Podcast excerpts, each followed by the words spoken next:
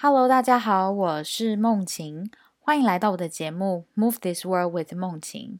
在这里，我会和你们分享能让我们 move the world 的人事物，会是鼓舞人心、值得我们学习的人，也有可能是健康养生、运动的知识尝试，也有可能是实用的书，甚至是好物推荐。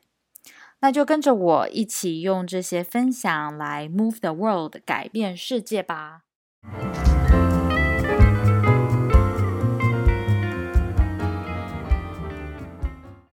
Hello，大家好，我是梦晴，欢迎来到 Episode 十五。真的是太久太久没有录 Podcast，在这段期间呢。主要呢，也就是也没有自己 prioritize 说要做嗯 podcast，因为生活中和工作上实在是有太多其他事情要忙了。就是嗯，就在我嗯 engineer 这个工作呢，其实工作的量也有在增加。然后另外一方面是小孩子长大之后，现在他就会比较需要大人跟他互动。那更想跟他互动，我就。比较没有机会，就是他乖乖睡的时候，然后我来跑来录音这样。那另外一方面呢，就是我之前年初的时候有跟大家提到，今年嗯，就是在去年底的时候，我开始和奶方有做那个实践的一个平台，它叫 Feel Right Fit Life 那个。呃，他我们在 Instagram 上有一个 account，然后在那边呢，我们现在都有在定期更新，呃，我们喜欢啊常用的食谱，然后和分享一些我们运动的心得，所以大家也可以到那边去呃追踪我们哦。然后我会把我们的那个 Instagram account 的账号留放在那个 show note 里面。那另外一方面，在生活上也比较忙的是，就是我和老公，我们一直都呃对于做房地产投资非常有兴趣，所以我们最近呢，也就是开始在起步我们的房地产投资。那我们也有把我们起步的这整个呃 journey，就是慢慢记录在一个 Instagram account，它叫做 REI with PhD couples。然后我也会把呃我们的 Instagram account 就是放在那边，所以如果你对呃美国房地产投资有兴趣的人呢，也欢迎到那边 follow 我们。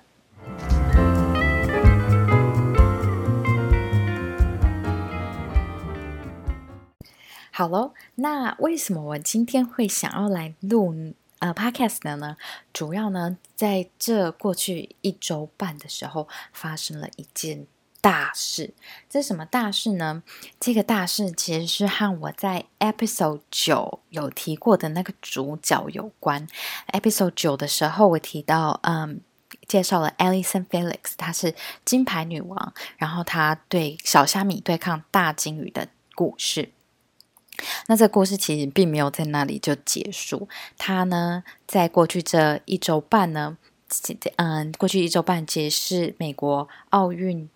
田径代表队选拔赛，让 Alison Felix 他在过去生了一个小孩，然后嗯，这会是他的第五个奥第五次的奥运，第五届奥运。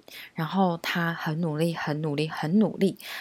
最酷的消息是，就是他在嗯 earlier this week 呢，他以第二名之姿呢，选入了两四百公尺，嗯，代表美国。要参加东京奥运，那今天是我录音的时候是礼拜六，他他今天晚上要再去参加两百公尺个人的决赛，就是在看他就是他到底可不可以嗯，在代表美国参加两百公尺，那。这样听起来感觉他好像很容易，怎么这么轻轻松松就又参加了第五届奥运？其实他背后故事其实是很努力、很努力的去嗯去证明自己，尤其是生产之后，生产之后呢，大家都觉得说哦，你老了，你已经嗯生小孩了，这不是你的舞台了。不过经过一步一脚印，他终于证明自己。那最重要的事情是，我觉得他告诉我一个很重要的 story，就是。嗯，create the change you want to see。当你觉得环境的时候，嗯，环境不如你就是想要的看到的，然后没有人可以嗯创造这个环境给你的时候呢，其实你就可以当改变的那个种子。那为什么会这样说呢？因为就是当 Nike 离开，呃，当 Ellison 离开 Nike 之后，他一直没有鞋子的赞助商，他没有被任何鞋子的赞助商所赞助。那请问他要穿哪一双鞋去比赛呢？他大可就是选一双呃市售的钉鞋去跑，但是他做和大家不一样的事情是，他为自己设计了一个钉鞋的品牌，然后呢，他也就是随手顺便创立了同一个。嗯，鞋子品牌，然后它有发行，就是给女性的 sneaker 休闲鞋。那个那双那个他们的鞋子品牌叫 Sage。s a y s H dot com，所以你可以到他们网站看他的鞋子。那他钉鞋。到底长怎样呢？其实你，嗯，你去他的 Instagram account，呃，在 Alison Felix 搜寻就可以看到，他就有秀他的那个呃鞋子的照片。但其实你仔细看他跑步的时候，他穿的就是他自己的鞋子的品牌。好，那他的故事间就大概是讲到这里。但是我今天最主要的是说，即 Alison Felix 这样子 create the change she wants to see 的行为，让我想到我。之前在 episode 九最后有提到，呃，另外两个运动员我也想介绍的。那我今天就要来介绍，呃，其中一位运动员，他叫 Kara Goucher。Kara Goucher 的故事也是蛮乖巧，然后他也是一路上，就是即便大环境没有给他应有的对待、应有支持，而且他还是很优秀的运动员哦。他是，嗯，美国就是美国现在呃 longer distance 的。跑女性的，呃，跑步的 feel，它其实是很多很多，嗯，非常 flourishing 的，嗯，很多很多优秀的跑者，但他是属于在这一群优秀跑者的前几年的，嗯，美国少数的优秀跑者这样子。那我就要开始讲 Kara Goucher 的故事喽。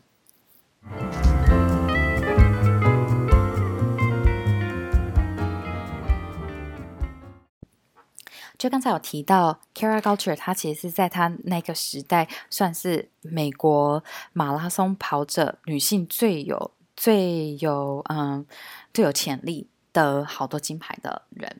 然后他因为他很优秀，所以他那时候被一个当时美国很有名，然后出了很多很厉害跑者的跑团，叫做 Oregon Project。它是 Nike 的一个非常神秘的呃跑团，叫做 Oregon Project。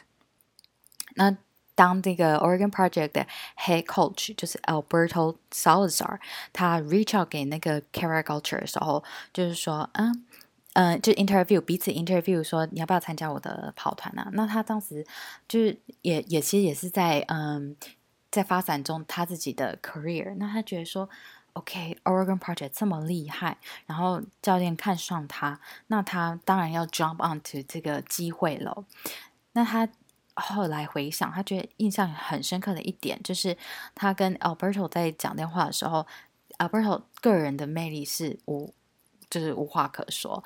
他非常，嗯，你跟他讲电话，你就觉得说，哦，我就是要加入他的 team。但 Alberto 讲到一件事，他说。为什么别人就是都会讲我坏话？是因为别人嫉妒我，我有能力带运动员这样子类似的。那 Kara 其实他的 career 呢，就是在加入 Oregon Project 之后，有了非常非常挑大的挑战，然后也大大影响他事后的那个跑步事业。那呃，我想要分三大部分来讲。第一大部分就是，呃，他加入 Oregon Project 之后跑没有问题，但是他后来就怀孕了，他想要怀孕，最后他也怀孕，在印象中好像是在二零零九年底的时候，他生了，他生小孩，哎，其实我要再 check 一下，他是二零零九还是二零一零年底的时候生小孩这样子，那他在。开始怀孕之后呢，Nike 就直接帮她减薪，就说你没办法像过去这样子比赛，所以我给你减薪。然后他说，但是你还是要，你不能现在去找其他的 sponsor，你还是要就是 show up for 就是我们的那种广告的 event，所以他那时候就是给 Nike 去拍摄，就说 Nike 是多么支持孕妇，多么支持女性追求当妈妈这个角色，但同时呢，他被减薪。最酷的事情是他突然就没有薪水了，Nike 也没有跟他说，然后他就很努力在那边去参加那些 event，他就觉得说他要尽他嗯被赞助的嗯责任。但投完他有一天就没有薪水，而且他们也没讲。那他去声援，他嗯，Alberto 可能就说：“哦，我去帮你看看。”可是一直都没有什么下文。所以对他来说，他就觉得说：“我生完小孩，我一定要赶快回去跑步来赚钱，这是他的嗯他的工作嘛。”所以他在生完小孩，我忘好像大概六周之后，他就开始跑，他就开始各个大大小小的比赛开始跑。那他跑的怎么样呢？他其实他在嗯产后七个月的时候，他去参加了 Boston Marathon，然后在那个 Boston Marathon，他跑出了个人的 personal best，然后在 Boston Marathon 是第五名。问题是，即便是 personal best，即便是产后七个月跑出来的成绩，Alberto 对他说什么？Alberto 是各各种的数落，就觉得说你就是。没有做好，你太弱了。然后重点是他怎么样给 Kara coaching，最重要的是他一直常常跟 Kara 说：“你就是太胖，你这个屁股就是多一块肉，你屁股太大，你跑不快。”然后他对 Kara 来说真的是很精神大的就是压力和打击。第一个就是不同意他的 coaching 方法嘛，coaching 的方法就是你要减肥你就跑更快。嗯，是这样吗？你这个嗯，这么专业，这么呃，Nike 的首席教练竟然给出来的 coaching guidance 是这样，那竟然而且没有就是 validate 这个一个妈妈她经过怀孕，然后嗯生产之后的整个过程也没有 supportive。就是 Kara，她其实她在小时候好像三四岁的时候，她爸就是因为出门上班开车的时候被一位酒驾的人。撞上，然后过世。所以他说，他刚进嗯 Nike Oregon Project 的时候，他觉得 Alberto 的角色就很像他另外一个爸爸，所以他其实对 Alberto 其实是有一种信任感在的。但是在这个产后的经验，其实 Alberto 给他的角色就是一方面就是让他很质疑自己，我到底是不是真的很弱，我是不是这样？那他就继续 push，他想要你就是觉得说，我再多努力一点，你们是不是就会更肯定我这样？但事实上不是，而且 luckily 就是，嗯，Kara Goucher 她的老公 Adam Goucher 也是运动员，那他们当时两夫妇都一起在这个嗯团队里面，Adam 也给他很大支持。那最后最后，嗯，Kara 决定在二零一一年的时候离开了 Oregon Project，然后他到了 Nike 的另外一个嗯另外一个团，叫做 Barman Track Club。那他为什么会离开 Oregon Project？除了就是我刚才说的呢，还有一件事情是，呃，嗯，Kara Goucher 和 Adam Goucher 呢，他们去当就是 Alberto 在用禁药的吹哨者。他们看到 Alberto 的团队有有他们的那个首席医生，然后和 Alberto 他在对他们团员在做这件事情。那这。这样这样子的行为，其实和 c a r a culture 和 Adam Culture 的嗯运动员的价值其实没有 align，所以他们就决定离开。然后再过不久呢，他嗯，最后 c a r a culture 他到 b o m a n Track Club 过不久也是有不错的比赛，嗯，但是他后来就在好像二零一四嘛，他就决定离开 Nike，他最后是加入了那个 Wazal。那个女性的运动衣、运动服的品牌，那也是由女性 design，然后女性创立的店叫瓦造。那瓦造这个运动品牌，我在 episode 五的时候有提到。那个那 episode 五我是介绍 Lauren Flashman，她是创业家、作家、跑步教练和妈妈。她也是嗯。瓦造 sponsor 的 athlete，那他现在我我在那集有讲到，他在 Lauren Lauren Flashman，他在瓦造 sponsor 的一个团，然后训练一些跑者这样子，所以基本上就是 Kara 和嗯，Lauren 他都加入了 w a z o 这样子。然后 Kara 就有分享，就说当他离开 Nike 之后，他有更 comfortable 去开始使用自己的声音，他开始发声，他就做了吹哨者这个动作，然后嗯，配合这个叫做 United States Anti-Doping Agency 的调查，就是调查 Alberto 调查 Oregon Project 这个状况，然后最后。嗯，除了 Kara Goucher 和 Adam Goucher，还有其他运动员，呃，和就是其工作人员在 Oregon Project 的工作人员，他们做呃证证当证人的那个角色。最后呢，其在二零一九年十月十号的时候，U.S. Anti-Doping Agency USADA 他就 announce 说，Alberto Salazar 呢，他因为用禁药的关系，他必须要。呃，ban for four years，就是他被判决他不能当教练四年，就是因为证实他有嗯用禁药的这个历史。虽然 Alberto 不 never ever 承认他有那个用禁药，然后他也说他在上诉，但嗯，在这个 announcement 发生之后呢，Nike 就把这个 Oregon Project 关掉了，所以现在已经没有 Oregon Project 了。那至于就是他们原本的其他运动员到底跑哪去，那大家有兴趣可以自己再 follow。其实我没有特别 support 他们 team 的人，嗯，但是差不多在那时候有一个他们的前运动员叫 Mary King 也出来发声，他把他过去在 Alberto 下面的经验，基本上就是他觉得他被 Alberto 精神的虐待，然后没有好好的 foster 他的经验，嗯，有分享在。各个呃，他有分享在一个 New York Times Post，然后反正那个女生 Mary Kane 也愿意发声，然后分享她的经验这样子。那详情呢？如果之后有机会我 prioritize 录 podcast 的话，可以和大家分享。那今天呃，我要继续讲，就是 Kara Goucher 她怎么样也是 create her own change。首先呢，就她嗯。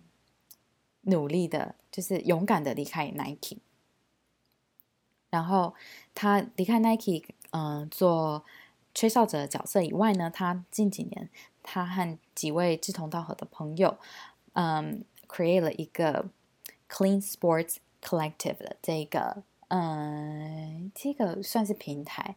然后那个平台我好像在嗯 Episode One and Two 的时候有提到，它就是这是一个。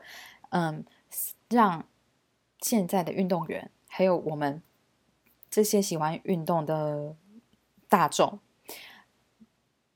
那然后呢，让提升就是大家更就是 appreciate clean sports。比如说，我们身为观众，我们并不是要看呃运动员他们用药之后表现出来的运动水准，其实我们是 appreciate，嗯，运动员呢，他们靠努力。靠训练，还靠一些天分，然后在运动场上做竞技这样子。所以他在 Clean Sports Collective 那个网站上呢，他其实是鼓励大家可以，就是你可以声称 claim，就是说你看他们是嗯 ally 这样子。然后同时呢，他们也有一个 Clean Sports Collective 的 podcast，在那边他们就访问各种不同运动。种类的运动员，然后分享大家对 clean sports 的经验和想法。所以 overall 呢，嗯，看到了 Alison Felix 和 Kara Goucher 的经验呢，有一个很大很大的 lesson learn，嗯，from them is 第一个就是，即便你非常非常的成功，即便你像是 Alison Felix，你已经是田径界的。金牌最多的人，不是女性而言，是最多的人。你的那个赞助商还是会跟你说：“拜，我不要你。”那此时，如果你就觉得说，我的价值是建立在有赞助商看上我，有赞助商认可我的话，嗯，那可能是一条你你自己的叙述，然后你那样子，你的 career 可能就因为，比如说你的赞助商不赞助你之后，嗯，过得非常。凄惨。但你也可以像 Alison Felix 或者像 Kara Goucher 一样，在面对就是逆境的时候，还可以做出自己，让自己做出自己，呃，有声有色，而且会在他们热血的领域变成那个领域的 leader。就像 Alison Felix 他做出了鞋子品牌，然后为女性发声，为黑人女性发声，他甚至还到 Congress。那 Kara Goucher 呢？因为他很 support clean sports，那他就是在 clean sports 这边呢，变成 a leader。而且很特别的就是 Kara Goucher 在这次的奥运田进代表队选拔赛呢，他是当 commentator。如果就是你有看，比如说嗯 ten k 啊，fifteen hundred 啊，或者是 five k 的比赛啊。如果你听到一个女生的声音，那个女生非常充满热血，而且讲的超顺的，那个就是 Kara Goucher。然后最后最后一个，我觉得他们两个 Kara Goucher 和 Alison Felix 给我的启发是，就是即便你是这么优秀的人，你换了跑道之后，或是你在一个新领域从事事情的时候，其实你都还是要非常非常努力。你秀你过去。过去让你这么有成就的那种 work ethic，或者和你的 attitude，然后你不管之后你在做什么事情，你都可以展现你的价值。好喽，今天这一集就和大家分享到这里了。嗯，就像我刚才提到的，如果你们对 Clean Sports Collective 有兴趣的话，也可以到 Episode One、Episode Two 去听听看。然后，如果你对 Wazal 有兴趣的话，可以到 Episode 五 Lauren Flashman 那边听。那想要更了解 Alison Felix 他背后的故事的话呢，可以到 Episode Nine，这就是啊第九集。最后，嗯，最后我想要和大家分享，有其实有另外一个运动员，也是在这一系列里面，我自己就是编排的系列，他叫 Alicia Montano。之后有机会在录 podcast 的时候，我希望呢，可以再把他的故事带给大家。那最后，希望大家在疫情这段期间都好好照顾自己，呃，心理上、身体上。都好好照顾自己哦。那如果你要有一些 meditation tip 的话呢，也可以欢迎到嗯我们实践的 Instagram 上看，我们那边有分享。那就先这样喽，之后见，拜拜。